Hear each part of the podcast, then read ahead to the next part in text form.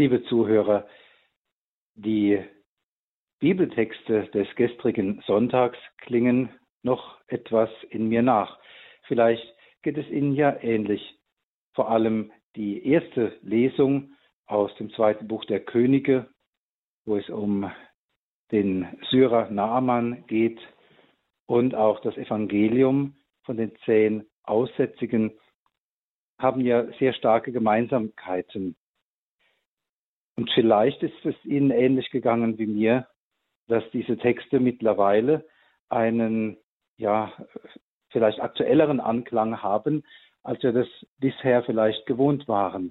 Denn was war denn, was ist denn mit diesen Aussätzigen passiert, wenn sie, wenn der Aussatz bei ihnen festgestellt wurde? Man wusste sich damals nicht anders zu helfen, als sie eben aus der Gemeinschaft auszuschließen. Sie mussten sich außerhalb der Gemeinschaft aufhalten und was ja uns vielleicht besonders hart erscheint, jeden warnen, der auch nur in ihre Nähe kam.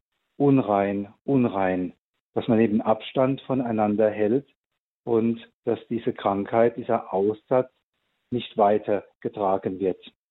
Ja, Abstand halten, das ist auch etwas, was wir in den vergangenen Jahren tun mussten, seit, namentlich seit der Corona-Krise und was, wofür wir Menschen eigentlich gar nicht geschaffen sind. Eigentlich sind wir mehr für die Nähe und den vertrauten Umgang miteinander geschaffen, aber wir mussten Abstand halten, weil man eben auch, zumindest zu Beginn der Corona-Krise, völlig hilflos war, diesem Virus gegenüber, wo es noch keinen Impfstoff gab. Auch der ist nicht das Allheilmittel, das wissen wir. Es gab ja auch große Diskussionen darüber und es ist nicht unproblematisch.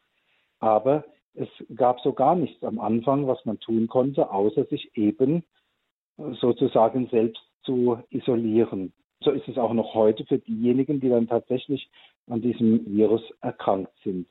Vielleicht können wir deshalb ein wenig von dem nachempfinden, wie es auch diesen Aussätzigen gegangen sein mag.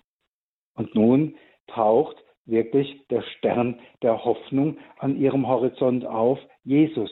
Und sie rufen, Jesus, Meister, hab Erbarmen mit uns. Auch der Ruf nach Erbarmen ist uns vertraut. Wir pflegen ihn praktisch auch mit demselben Wort, eleison, am Anfang jeder heiligen Messe, Kyrie eleison, Herr, erbarme dich. Ja, und Jesus hilft ihnen, aber er tut es völlig unspektakulär. Er tut genau das, was damals üblich war. Er schickt sie zu den Priestern.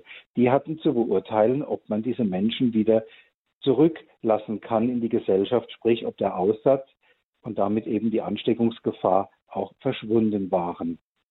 Nur einer von diesen zehn Aussätzigen hat es dann für nötig gehalten, umzukehren. Ja, und Jesus noch einmal aufzusuchen.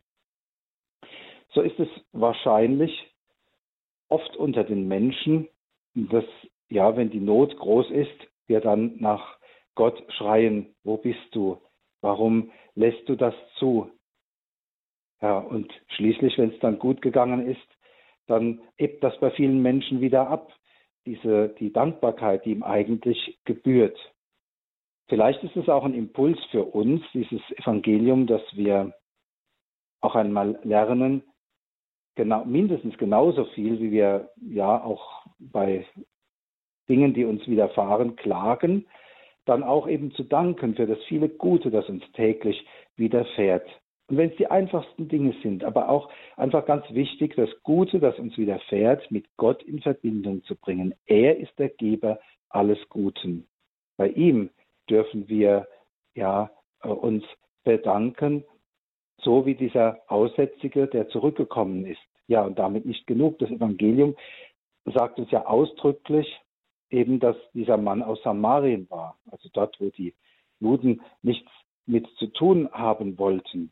Aber letzten Endes kommt es dann nicht darauf an, es nützt auch den anderen nichts, wo sie herkommen, wenn sie nicht zu dieser Dankbarkeit dem Herrn gegenüber finden.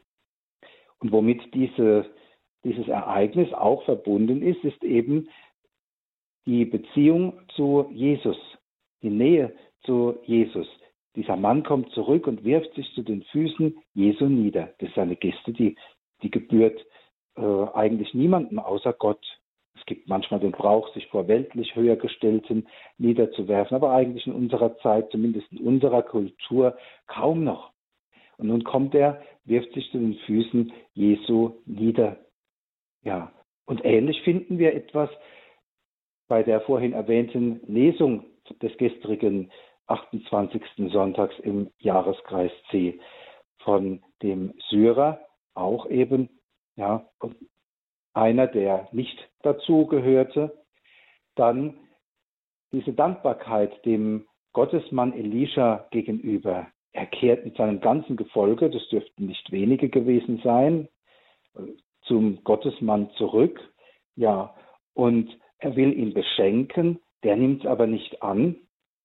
Und das war auch äh, ganz richtig so, denn es war ja nicht sein persönliches Verdienst, diese Heilung von Naaman, sondern es war ja das Werk Gottes, vollbracht durch den Elisha, aber eben nicht ja, äh, aus dessen Kraft. Und dann kommt eben auch diese Erkenntnis. Jetzt weiß ich, dass es nirgends auf der Erde einen Gott gibt, außer in Israel. Also er ist auch durch diese Heilung, durch das Gute, das ihm widerfahren ist, zu Gott geführt worden. Nehmen wir so, liebe Zuhörer, einmal vielleicht etwas bewusster das viele Gute war, das uns bei allem anderen, was uns drückt und plagt und was auch verständlich ist, dann widerfährt. Und wenn es wirklich nur eine Kleinigkeit ist, dass ich mich darüber wieder freuen kann, nehmen wir das bewusst wahr und führen es auch auf Gott zurück, den Geber alles Guten, und bringen wir ihm unseren Dank dar. Und ich bin sicher, dass dieser Dank uns tiefer und tiefer mit ihm verbinden wird, dass wir wirklich begreifen, er ist die Quelle des Lebens und des Heiles. Er ist der Geber alles Guten, die Grundlage unseres irdischen, aber auch unseres ewigen Lebens. Darf ich Ihnen dann zum Schluss den Segen geben? Der Herr sei mit euch. Und mit deinem Geiste. Es segne, behüte und bewahre euch und alle, die zu euch gehören, der allmächtige und barmherzige Gott, der Vater und der Sohn und der Heilige Geist. Amen. Gelobt sei Jesus Christus. In Ewigkeit. Amen.